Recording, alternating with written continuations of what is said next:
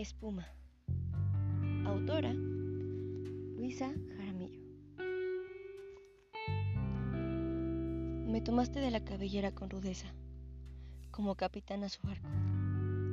Tomaste mi cintura atando con fuerza mis velas. Escuché el sonido de tu mano rebotar tres veces en mis nalgas, cual las olas a las rocas. Te metiste en mí, me volví tierra tus manos comenzaron a navegar en mis montañas y mis lagos. Sentiste la marea de mi océano que turbulento se estremecía cuando con deseo tus labios me humedecían.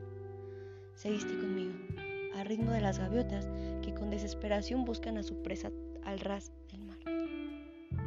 Causamos marea alta que en la oscuridad del cielo se convirtieron en espejo de la luna. Llegamos a la arena, convirtiéndonos en espuma de mar.